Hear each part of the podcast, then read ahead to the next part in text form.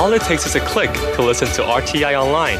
Get exercise for your finger and exercise for your mind at english.rti.org.tw. You're listening to Radio Taiwan International. Up ahead this hour, it's Lights Camera Asia and In the Spotlight. But first up today, we take you over to Here in Taiwan.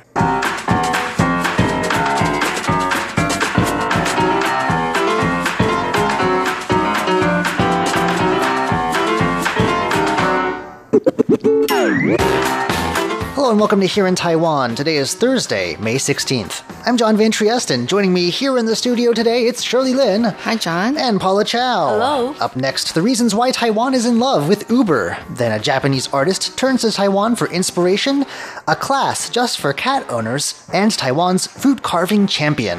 All that coming up next. Please stick around.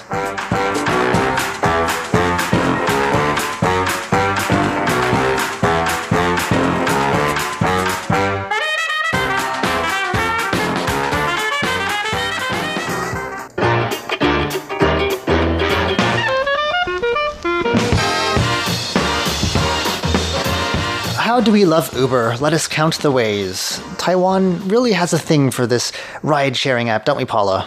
Yes, you know, uh, one uh, YouTube celebrity says uh, Taiwan's, um, you know, young people they prefer Uber to um, taxi, and she said there are reasons. Um, the first one is because most taxi drivers they don't um, turn on air conditioning, especially in the hot summer days. I've never, well, I don't take taxis very often. I've never noticed that before, but Uber drivers certainly do have air conditioning on. Oh yes, Okay. right.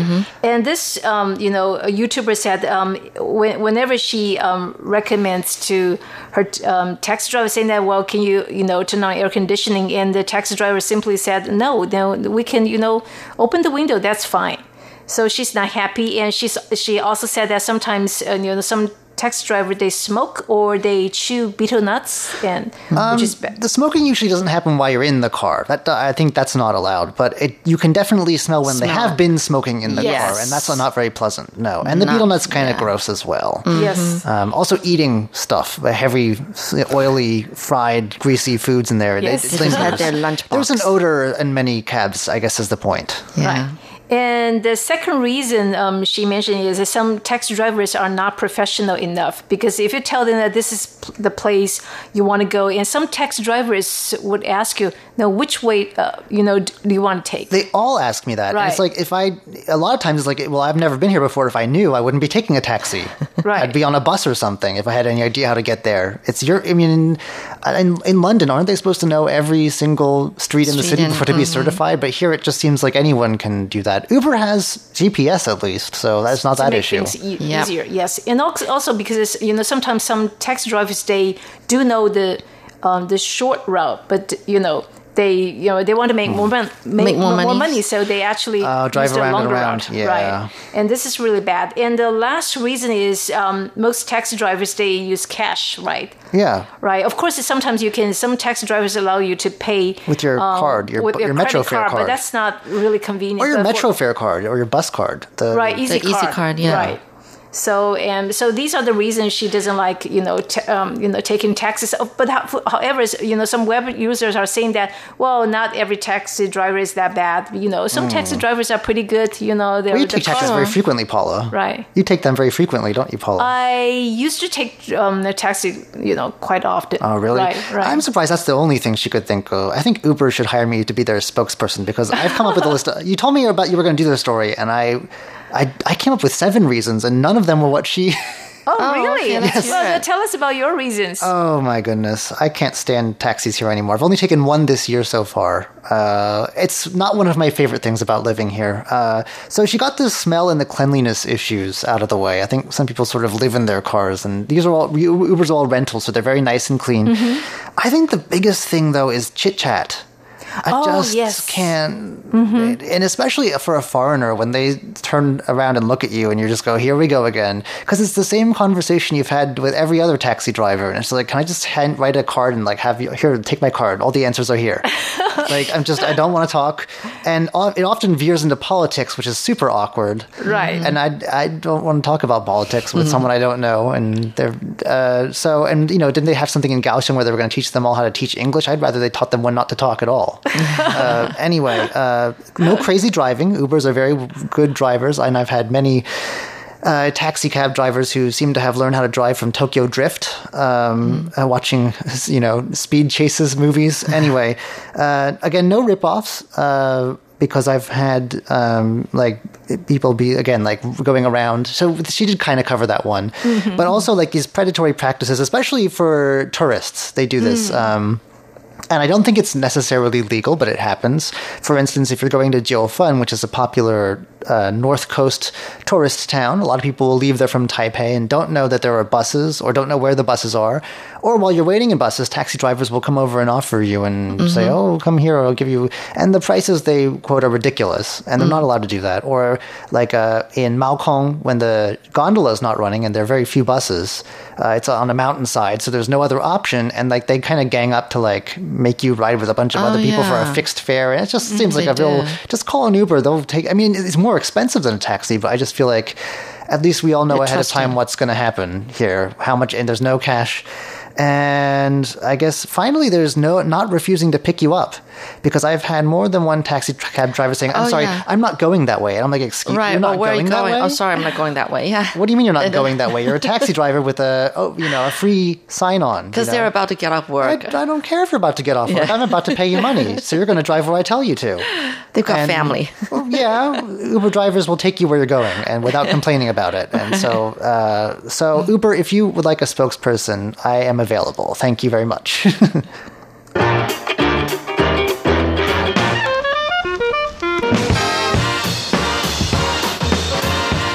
Sorry about that rant. I to get that off my chest. I took an Uber yesterday, so I just was feeling No wonder. so light and fresh afterwards. Anyway, um, a Japanese artist is coming to Taiwan and turning here to us for inspiration. Yes, well, first of all, about the artist himself, his name is Mimana Orimoto, who is the Japanese creator of a popular manga series called Bakuon. He is very knowledgeable about motorcycles, period. And he really knows about the vehicles, details, and everything. So um, basically, it revolves around high school girls who discovered the appeal of motorcycles. That's how his manga series is all about. Okay. Okay. And um, so he is here on a motorcycle tour around town for like 10 days Ooh. to get inspiration. He's going to be riding around with local animators. I think he was already started on this journey, by the Hmm. way. And so he is starting his next series called Bakuon Taiwan Chapter. And that's why Oh, so they come here. to. So is he doing around the island circuit? That's very popular. Yeah, the whole yeah. way from. um, I suppose it doesn't give the details, but the thing is that uh, this Taiwan series uh, chapter itself, the female characters in the manga are going to be riding different. Uh, a brand of motorcycles, obviously, they're going to ride a Taiwanese brand, which Kymco. one? Oh, Kymco. Okay. Right. And so, um, They make very reliable. Scooters. Right. And, you know, uh, the thing is that um, he's going to be able to catch that amazing sight of the cascade of scooters during rush hour along this one highway, you know, like, like well, highway bridge. There's more than are more one than one. There's more than one. I think there's right. one that's famous though. Yes, I there's think one pretty much any highway bridge has a cascade of scooters come rush hour. Um, he's very brave. I wouldn't want to. I, I avoid those. No, he's just gonna witness it. Or just I mean, witness it. totally Okay. right. Not go And then- enter the fray. yeah, and then totally get the inspiration for his uh, story, right? Uh, but anyway, so that's something that he can look forward to now. Basically, about Bakuon, this manga series, something like 2.1 million comic books have been sold since 2012. It's like one of the most popular comic uh, series in Japan. And Taipei's um, tourism department says that uh, the city hopes to attract more Japanese tourists by collaborating with this Japanese artist. And many Japanese readers of Bakuon actually are very interested in visiting Taiwan, but many of them have not actually been here. And so this is an opportunity. And uh, in fact, according to the editor of uh, one of the uh, um, this artist's publishers, he's saying that in recent years, Japanese tourists who have traveled to Taiwan out of interest for Taiwan-themed comic books or our railway system Oh, yes. have gradually increased. I know Japanese railway friends do like our railway system. Yes, totally. They love our trains. I think that's the, I mean, yeah, they should come because seriously, you you lay, lean back in your seat and take a nap and you're here. It's that close. I've done it before. It's it's uh, definitely worth a, a, a pop over to take a check it out. I do Yeah. hope though he gets to do some things outside of the city or especially the East Coast Highway because if he were to draw that, I think everyone would be coming here. It's probably the most beautiful spot in Oh, the that's world a as far good as I idea. know. You should get in touch with uh, his publisher and, and tell him really about that. go- gorgeous uh, coastline and Yeah, uh, it doesn't have to be totally motorcycle themed, right? It can be like the scenery. you could drive a motorcycle I mean, down the highway. yeah, of course, of course. Yeah, right, right, Very wind in your hair, sea breeze. It's very romantic. right.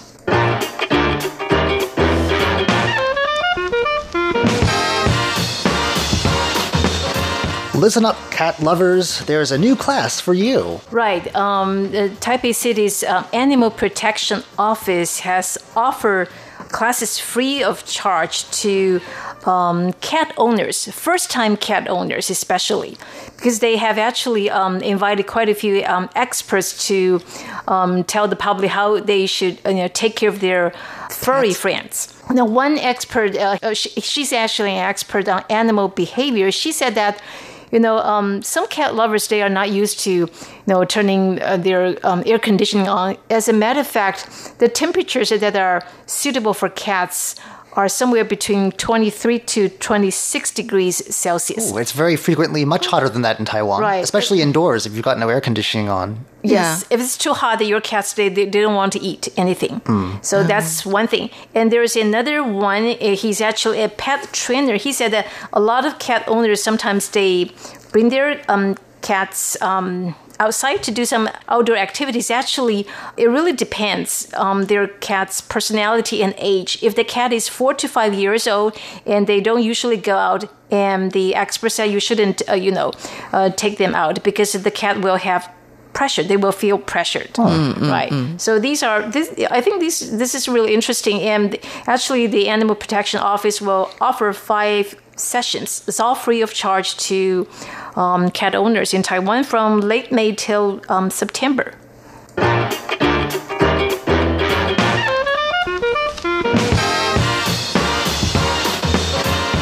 Recently, we brought you a whole slew of stories about Taiwanese people making an impact in different fields. We had ballroom dancers yesterday, also singers, and today we move from the arts into the world of cooking and culinary presentation. Now, the Hong Kong International Culinary Classic wrapped up on May 10th, and we have a Taiwanese champion. Uh, Ke Fu Feng has won the silver medal in the fruit and vegetable carving competition. Uh, have you ever seen those fancy, like watermelon Yes. things that they carve Yeah. up into different shapes? It's amazing how they can do it such details, you know. Uh, this well, this work weighed 80 kilograms, and he had to get it to Hong Kong from here. Oh, oh. so, yeah, the, the Liberty Times says that the work uh, was 120 centimeters tall and 80 centimeters wide, so a very substantial bit of vegetable carving. This one was made out of taro, a purplish root. I guess they're called root vegetables or tuber. That's very popular here. Oh, so they they carved it here back home and then bring it over there. That's what it sounds like. Oh. And the inspiration was temple carving, which is very elaborate uh, for those who haven't seen it before. It involves lots of intertwined dragons, Oh, yeah. deities, and whole scenes from different uh, stories uh, and myths. And so Ke has been interested in temple activity since he was quite young. And so he spent three months at this, carving just the Jade Emperor and his entourage of different gods and Oh goddesses out of taro. Uh, taros are not very big. So that was a lot of taro he went through. a lot of individual. And of course, the one problem that you, you'll get is that the taro will get all watery. And so to keep that from happening, the carving had to take place in a constantly air conditioned room. Oh. Uh, once it was all done, of course, you had to get to Hong Kong. And I'm not sure how that worked out with customs because they have, you have to go through like, you know, quarantine and all that. yes, um, because definitely you have to use raw taro. Well, whatever they and they- however they sorted it out, they did have to first cut up the work into eight pieces and stack it into boxes. Now, some parts that I guess they, they figured would be sturdy enough to make the journey unscathed were put as into the plane as unaccompanied baggage, but some more fragile bits of it had to be carried on board into the cabin by the artist himself, also his father and his teacher. It was a three-person job getting it there, but it was it seems to have been worth the effort. Like I said, they've got a silver medal to show for all those months of carving taro.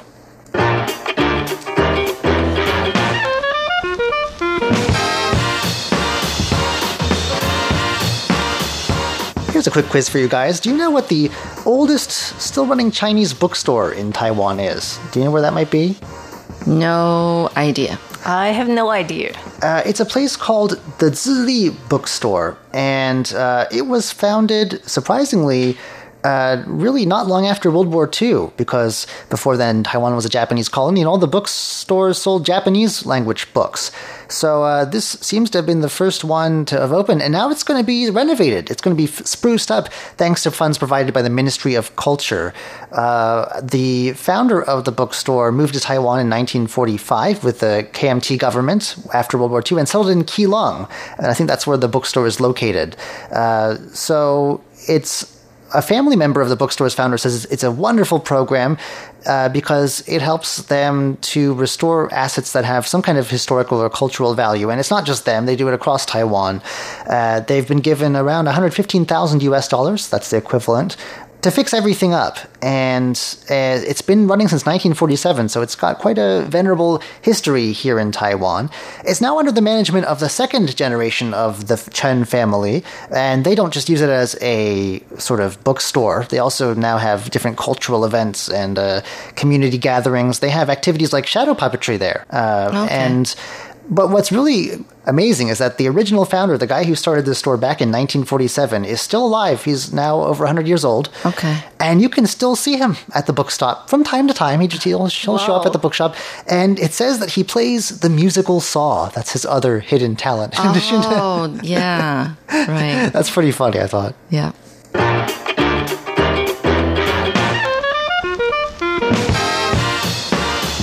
One final story today before we go. Did you know that more than 90% of students in uh, middle and high school here in Taiwan don't know anything at all about where Taiwan gets its energy from? That's according to a poll that was recently released by the King Car Cultural and Educational Foundation.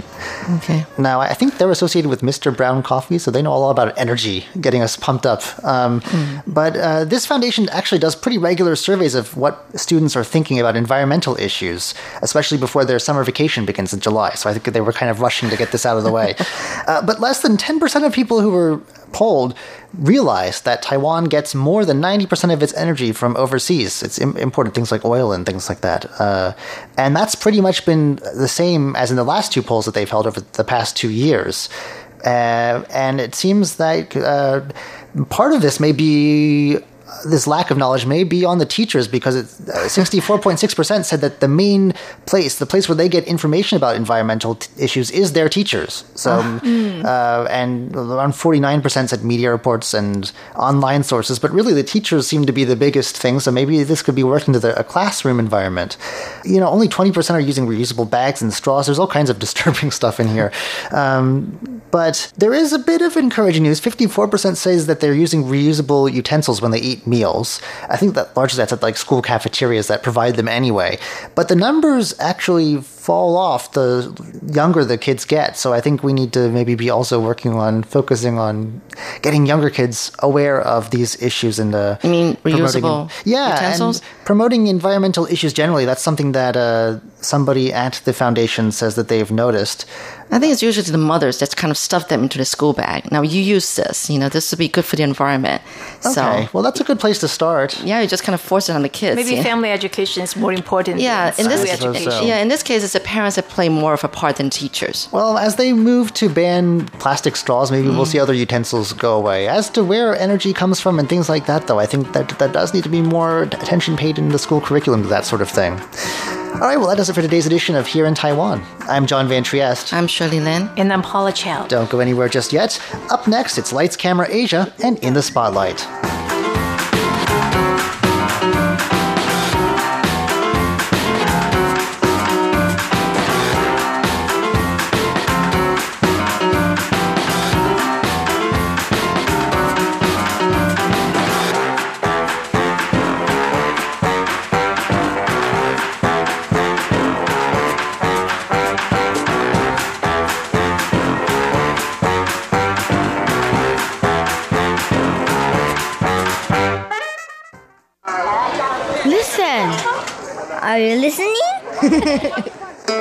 is the sound of my country.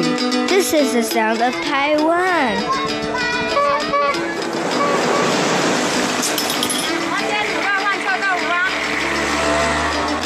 头前后边拢我你见。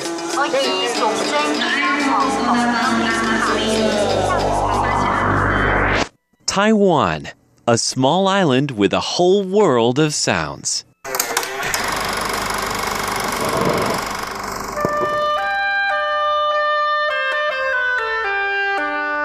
Lights, camera, Asia.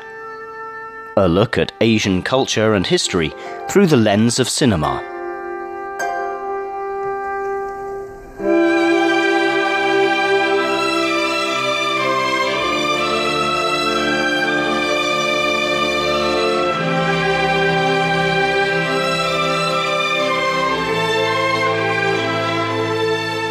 Hello and welcome to Lights Camera Asia. I'm Jake Chen. We have been talking quite a bit about In the Mood for Love, a widely acclaimed film by Hong Kong based director Wong Kar Wai. The film tells the story of an unlikely couple who fall in love with each other after they each find out that their own partners have been cheating behind their back. The film doesn't focus so much on the development of the story. The story itself moves along at a fairly slow pace. And we, as the audience, are given plenty of time to see and to really soak in the detailed shifts in the emotions of the two main characters.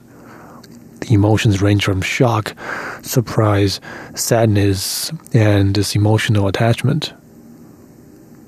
We've already talked about the film story, and perhaps more interestingly, how the director tells the story in such a beautiful fashion.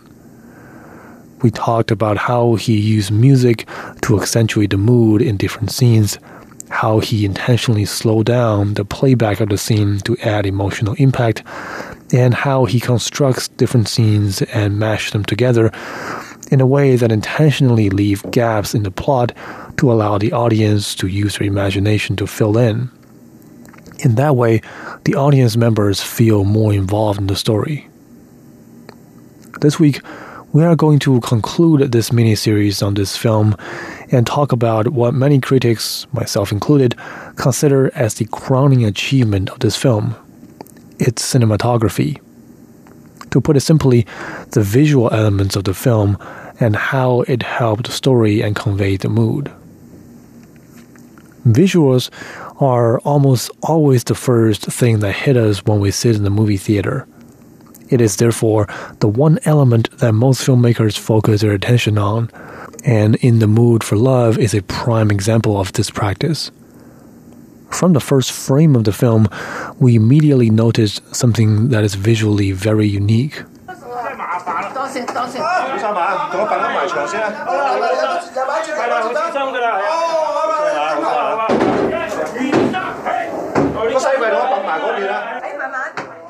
The film starts with Mr. Zhou and Miss Chen both moving into an apartment building on the same hectic moving day.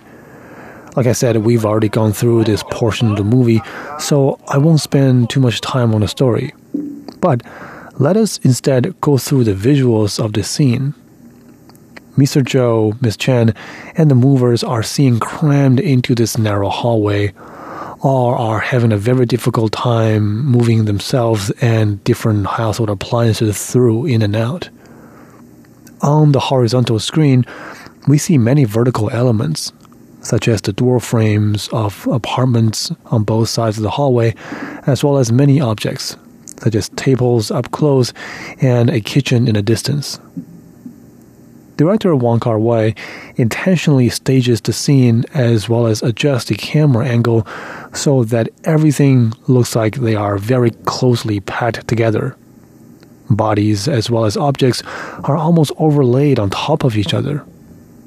Now, in the moving scene, the benefit of such arrangement is quite obvious It accentuates the hectic nature of this part of the story and makes the audience feel the closeness between people and the space in a very visceral manner.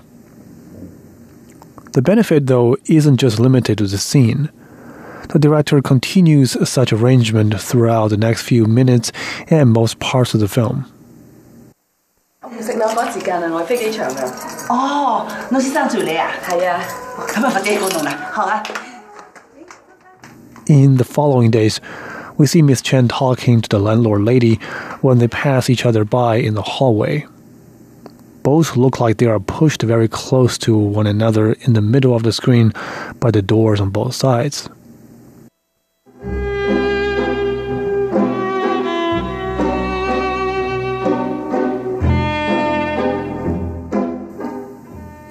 in the slow motion musical sequence where several neighbors are seen playing mahjong and socialize in the living room, we also see the scene shot in a very tight space. Wong Kar Wai intentionally places a camera outside a door so we, as members of the audience, can only see part of what goes on inside the room. The other parts are blocked by the wall. There are also other objects obstructing our vision in the foreground. We see a fishbowl resting on a desk, as well as part of a fridge close to the edge of the frame on the right. The effect of having the wall blocking our view on both sides and having this many objects in the scene outside the main subject matter is we feel like we are actually there in physically in the scene instead of watching it from a distance we feel like we are peeking through different objects, like real human beings often do. The reason behind this feeling of presence is actually very simple. By placing objects close to the left and right edge of the frame, and by placing objects in the foreground and the background of the subject matter, you create a space that's rather three dimensional.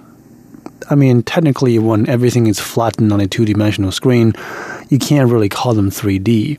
But when the audience feels a sense of distance, they end up having a much better awareness of where everything is, and they feel like their self is part of this world. Another element in the film's arrangement of cinematography, and one that is arguably more emotionally impactful, is the use of color using stylized colors in films to tell a unique story and to accentuate the identity and the feeling of the film is nothing new. Some of the most memorable films, such as The Godfather or The Shawshank Redemption, they all have their own very unique color palettes. I'm sure most film goers still vividly remembers the very contrasty black and white that is, that is seen in a lot of the costumes, as well as the color red, which symbolizes immediate threat or danger in many scenes of the movie. In In the Mood for Love, the use of color is also very, very carefully arranged. The color palette through the first one third of the film isn't actually very saturated we see the colors of many household items such as chairs, tables, refrigerators, and different cooking utensils. Most of the colors of these objects are very muted. We see brown, yellow, shades of green, uh, and gray and black. So you can say that the color of the first one third of the film isn't very expressive, and for good reasons.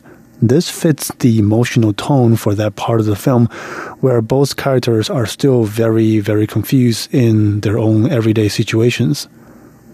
But as soon as these two characters, Mr. Zhou and Miss Chen, begin to meet one another and to develop a connection, the color tone begins to shift.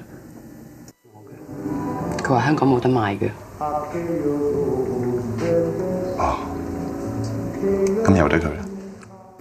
In the first scene where the two protagonists sit together in a restaurant to try to confirm their suspicion of their partners cheating on one another, we can see that the chairs in the restaurant that they sit on are this bloody red color. It is so vibrant and saturated to the point where we can't help but to notice this. And the camera angles are positioned in a way that no matter where we look, if it's Mr. Zhou or Miss Chen on the screen or both of them, the chairs occupy a large portion of the screen. This hints that their emotions are beginning to flow, not just in their own life, but towards each other. Just like in many other movies, the color red signifies many, many different emotions passion, love, attraction, but also sometimes fear, danger, and even death. In this movie, the color red, as well as other vibrant, warm colors, are seen more and more often in the remaining of the movie, signifies that the attraction developing between the two gets stronger and stronger. 唔使讲嘢㗎，响三声就得。好啊。 In a pivotal scene where Miss Chen visits Mr. Zhou while he was staying in a small hotel writing his martial art novels, the two meet right across his hotel door. Mr. Chen stands in a position where we see the curtain of the other side of the rooms occupying the entire left half of the screen, and all the curtains are red. Her own coat is red. But interestingly enough, while red is so vibrant and it clearly expresses their growing affection towards one another, neither Mr. Chen or Miss Zhou wears shades of red on their own clothing.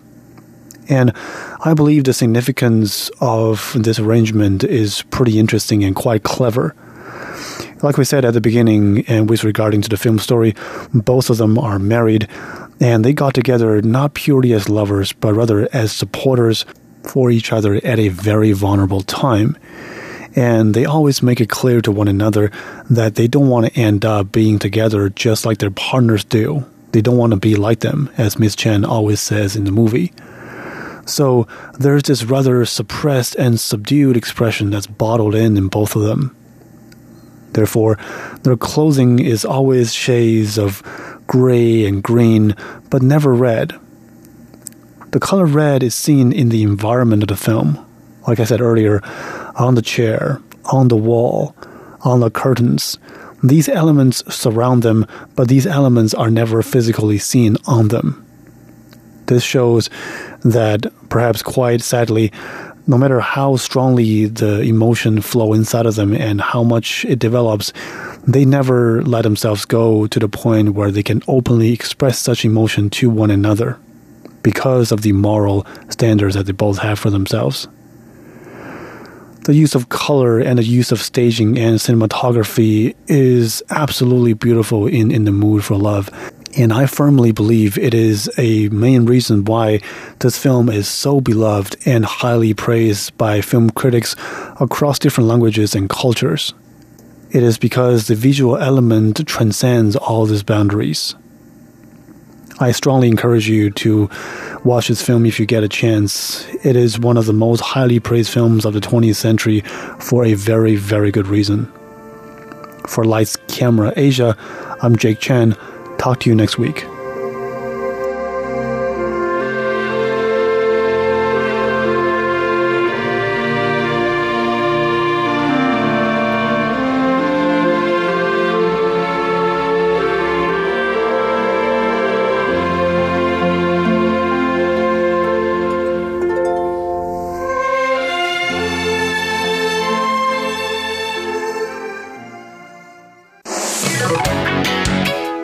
Ladies and gentlemen, here's Shirley Lin with In the Spotlight.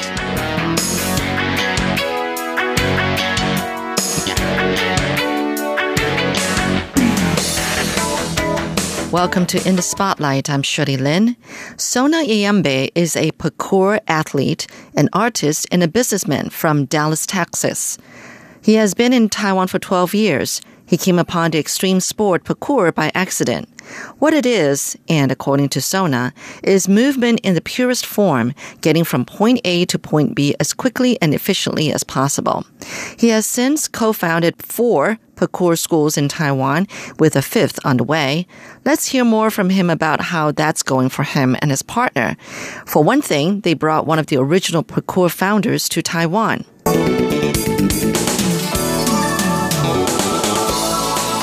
One thing led to another, and then we brought the founder, one of the Yamakasi founders, back, and he said, "Look, I think you guys should go further with this. If you want to go further with this, we'll give you our support. We'll let you use our name, and you open the Taiwanese branch of the art or ADD Academy, Art of Displacement Academy in Taiwan." And What does ADD stand for? uh, the art of displacement. But it's long, so most people just call it ADD. Sure. yeah.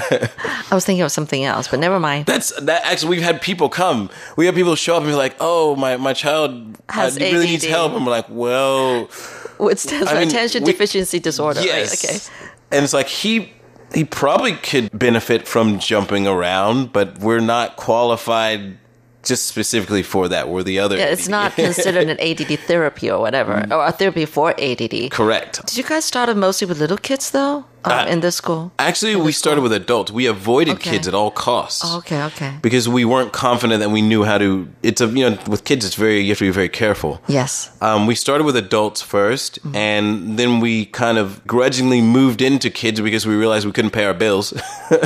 we were like, okay, we, we the adults. You're so honest with that. Okay. well, it was true. I mean, we, we started out teaching adults, and because when you're an adult, you have things in life, and it's hard to really commit to come back regularly. Yes, I know. And I know. so many people ask us, "Can we bring our kids? Can we bring our kids?" And we were like, "Oh, okay." That's literally how it started. And then we were like, "Why didn't we do this before?" Like it's way more fun. We were more. We became way more inspired. Really? And we we were kicking ourselves like, "Why didn't we do this before?"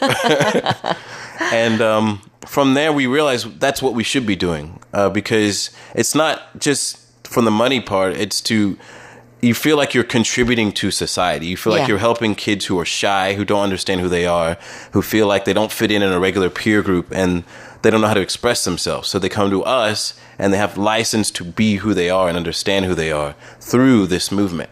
And that's really what we do is not just teaching kids how to do cool stuff, um, but helping to understand what their capability is as a young human being and what they can do and giving them confidence. Right. And that's why we keep doing what we what what we're doing. That's why I love it so much. Yeah. when I watch of YouTube's, you know, like when you're like kind of holding these parkour classes, one thing that I think there's a lot of danger Mm. in this. Now, and now that you're also you're also teaching kids, I mean, how do you let parents, you know, feel comfortable with that? There's so much danger being involved. Well, oh, actually, I've seen videos where if it's kids, they're mostly indoors mm-hmm. and a lot of cushions around. I guess you know, mm. right? So that that's the safety part. But when it's adults, they're all out in the park. Mm. And one thing I noticed is they're all wearing these long, like maybe like heavy material kind of Oh, big um, trousers. yeah, big trousers, which I think that's great, you mm. know, because I think it keeps them, you know, Looks cool. uh, well, it looks cool too, and also it keeps them from getting scratched and everything. But they're wearing short sleeves, and the arms are like, you know, you could be getting a cut here, a, a bruise there. But um, it it seems like there's a lot of danger involved. Uh, well, there. I think with anything, there's danger and risk involved. But I think one thing people need to realize is that with parkour, we actually everything is calculated risk. It's not, oh, I hope I make this. Oh, I hope I don't fall. It's I've been training this move at a very basic fundamental level for 100, 200, 300 times. I'm so confident in this move that if you add height, if you add any potential risk, I've assessed every possible thing that could happen so that even if it does, I know how to protect myself. I see. And when we deal with kids, where we we have such a strong emphasis on safety, being aware of your body, what you're capable of, foot placement, how to land properly, physically building yourself up, so that when you encounter any sort of situation, you, you know how to deal with it. And that's where I think there's a parallel with martial arts. Is the best martial artists in the world know how not to fight. They know how to avoid a fight because they know how to see whenever there's going to be danger around and how to assess it and deal with it accordingly. So it's more like you prepare for the worst so that if it happens, you know how to deal with it, but most of the time it's not going to happen. Oh, Uh, so with the kids, it's very much the same. Like we teach them basic movements, um, whether it's indoors or outdoors. But it's like, okay, just because you're inside doesn't mean you can just throw your body around. There are consequences, and you need to understand um, how to treat yourself well and how to be strong, not just for yourself, but for other people as well. I'm seeing more boys than girls. Yes, that traditionally, I guess there are more boys attracted to it. Mm. Um, but there are quite a few girls who come to our class who are more proficient and learn faster than the guys. Oh, really? Yes.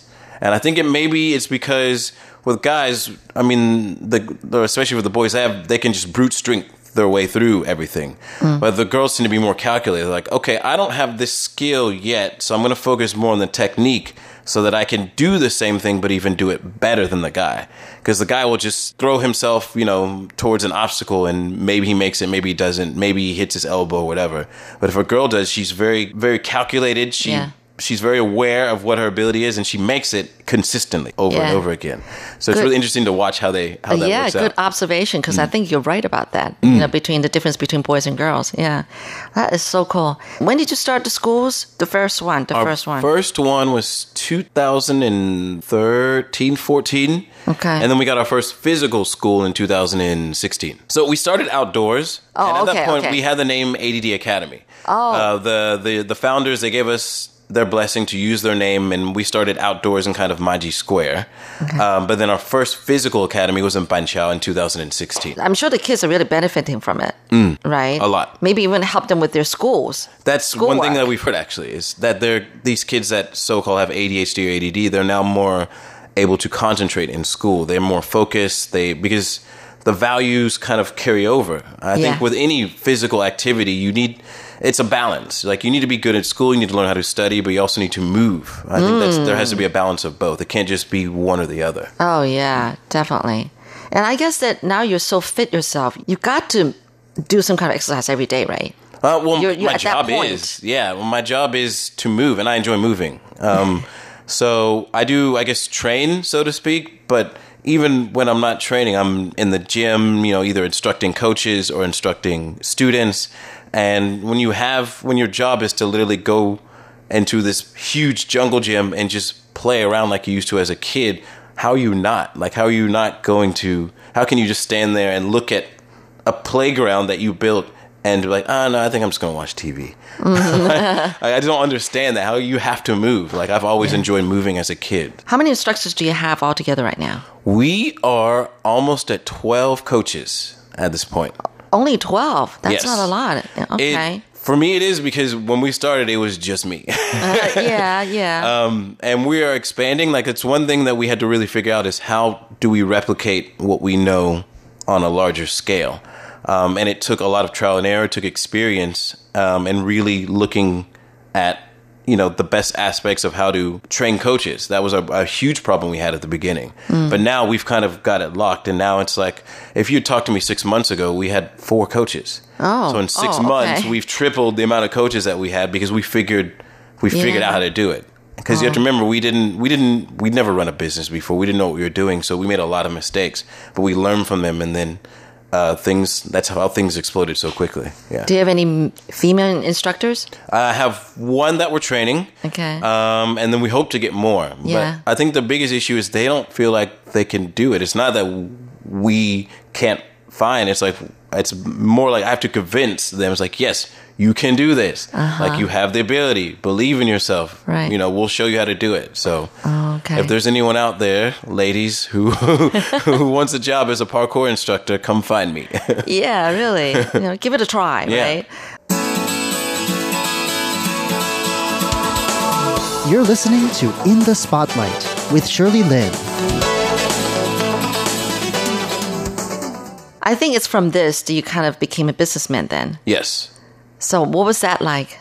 You know, the the, the process. What was it, It like? was a rough process. It was very, very hard because I think I consider myself a very artistic person, Mm. and artistic people tend to not be very good business people. I know what you're I know what you're saying.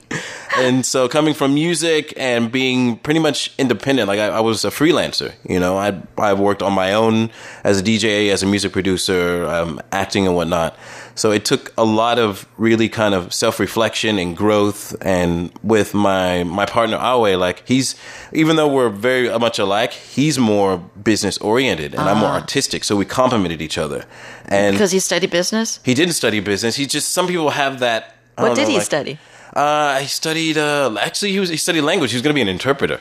Oh, Yeah, he was going to be an English translator. that's a money making um, job. Yeah. um, wh- wh- what did you study when you were in college? I was an engineer. yeah, so I knew I understood how things worked. I was very eh, like if even if I didn't understand something, I would spend time to figure it out. And that's what business was. I was like, oh, okay, so this works like this. Oh, there's logic to it. Oh, okay, this, this, this. Okay, okay, okay. Now I got it. Yeah. It took me a while to figure it out, but when I got it, I was like, okay, I got it. I can picture your life, you know, just it's so colorful. The Yeah. way it's, you know, I don't think that 12 years ago when you arrived in Taiwan that you knew 12 years later this is how you were going to be. No. If you told me, I'd be like, no, no, I'm doing music. I'm the music guy. I'm- Yeah. I'm, not, I'm the music guy. That's what I to tell people. No, I just do music. And they'd be like, okay, dude, whatever.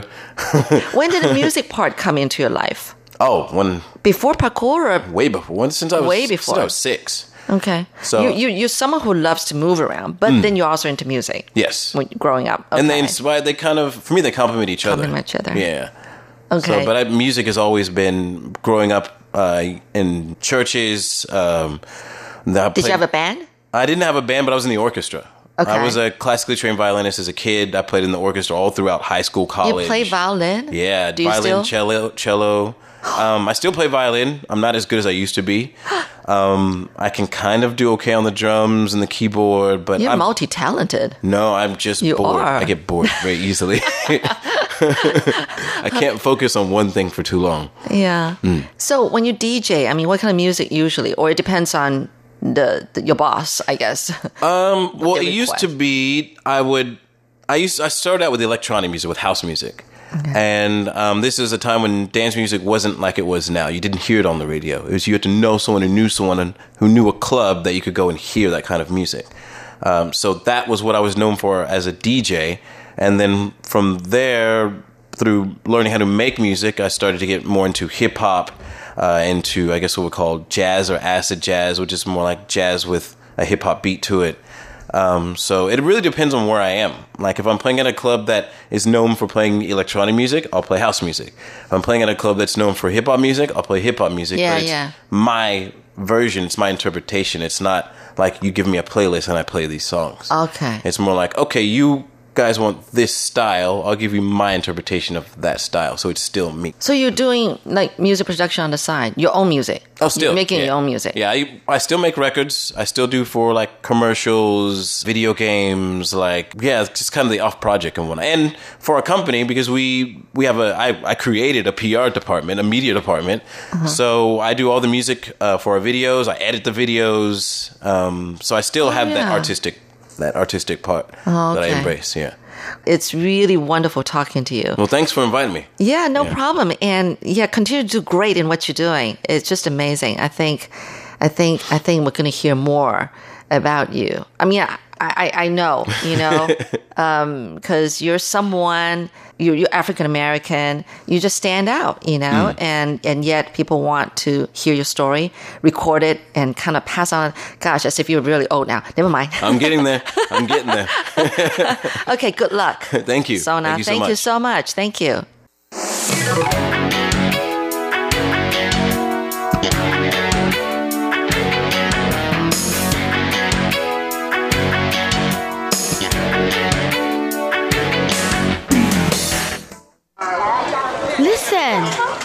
Are you listening? This is the sound of my country. This is the sound of Taiwan.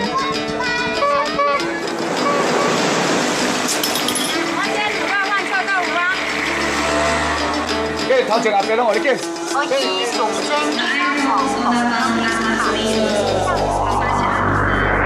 Taiwan, a small island with a whole world of sounds.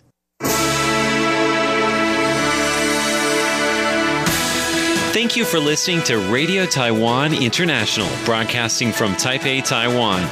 Check out our website at english.rti.org.tw. Again, that's english.rti.org.tw for the latest news and features from Taiwan. You can also listen to our programs and watch videos as well. Our 60 minute English language program can also be heard every day at the following times and frequencies.